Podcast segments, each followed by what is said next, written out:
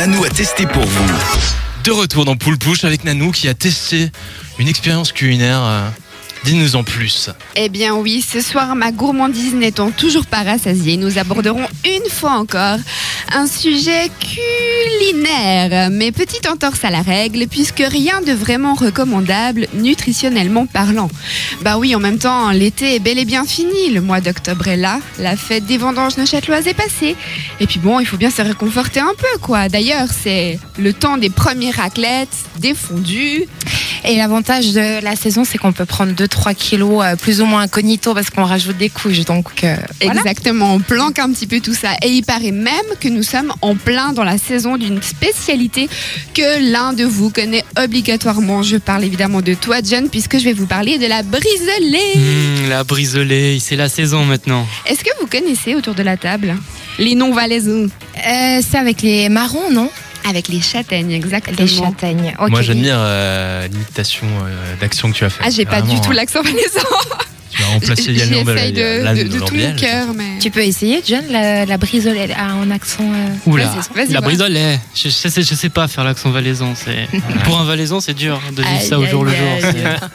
Et d'abord, un petit point étymologique, puisque le nom de ce plat vient du verbe briseler et du patois valaisan bréjoyeux, ça doit être quelque chose comme ça, qui signifie en fait cuire sur la braise. Mais alors, il y a quoi dans ce briselé Eh bien, on peut l'apparenter à ce qu'on appelle ici l'assiette valaisanne ou la planchette, à la différence que ce mets est constitué de châtaignes rôties au feu, de fromage, de pain de seigle, de viande séchée, de plein de bonnes choses. Et pour faire les choses bien comme il faut, on l'accompagne bien volontiers d'un verre de mou ou de vin de mou. Alors historiquement, il faut savoir que c'est après la réjouissante mais non moins fatigante période des vendanges que le Valais voit se mettre en place quelques coutumes locales festives. C'est le cas de la briselée qui est un repas qu'on dit d'entre-saison. Et ce plat est devenu une tradition dès les années 1960 dans la région de Martigny et Fuy. Il marque en fait la transition entre la belle saison avec ses produits frais tels que les châtaignes, les figues, les raisins, les poires et l'hiver où on mange plus volontiers à l'intérieur après avoir grillé les châtaignes dehors. Est-ce que quelqu'un a déjà goûté la briselée Moi, Mais oui, quand même, bon, toi en étant un valaisan, euh, j'espère bien que t'as goûté. ah, j'ai déjà goûté et c'est pas mal, c'est pas mal, c'est c'est bon, ouais.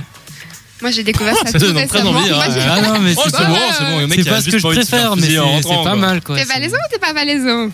J'habite en Valais en tout cas. hein. Quelques Après- instants, tu vas nous dire que tu t'aimes pas Constantin. Non, mais ça va plus. Oh non, non, non, non, mais n'importe quoi. Alors pour ma part, une bonne adresse pour une briselée, en tout cas du moins c'est moi cet endroit assez atypique mais fort sympathique que je l'ai découvert, c'est la cave de Touvon à Sion.